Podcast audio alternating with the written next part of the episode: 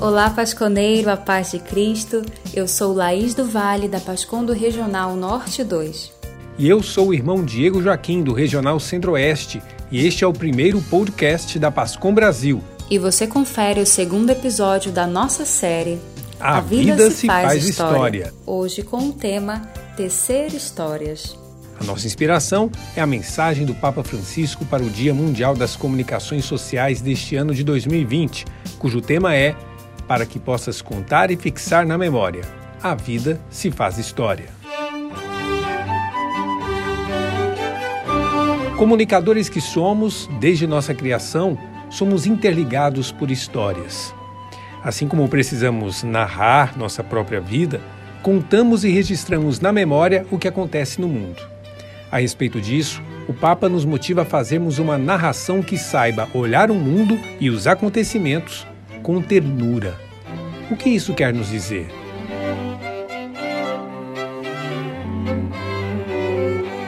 Olhando à nossa volta, que histórias encontramos nesse período atípico de pandemia e distanciamento social? Por um lado, ouvimos e até contamos vários fatos tristes sobre enfermidades, problemas emocionais, dificuldades financeiras, perdas e por aí vai. Por outro lado, como podemos olhar para tudo isso com ternura? Um dos trechos centrais da mensagem diz que, mesmo quando narramos o mal, podemos aprender a deixar o espaço à redenção.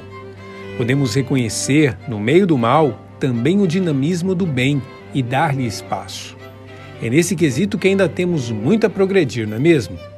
Dar espaço para o bem também é recordar o tear comum das histórias em todos os tempos, que, como diz o Papa Francisco, prevê heróis, mesmo no dia a dia, que, para encalçar um sonho, enfrentam situações difíceis, combatem o mal movidos por uma força que os torna corajosos a força do amor.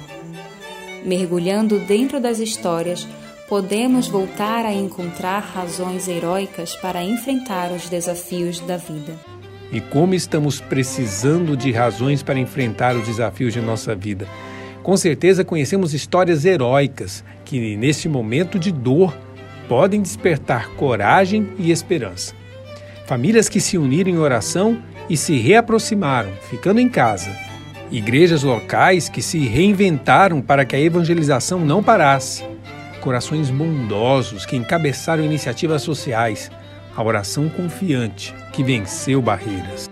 Uma das maiores consequências que esta mensagem pode gerar em nós neste tempo é sermos capazes de tecer histórias edificantes que nos mostrem com ternura a heroicidade na luta diária em que estamos. E para encerrar, mais um trecho da mensagem. Precisamos de paciência e discernimento para descobrirmos histórias que nos ajudem a não perder o fio no meio das inúmeras lacerações de hoje. Histórias que tragam à luz a verdade daquilo que somos, mesmo na heroicidade oculta do dia a dia.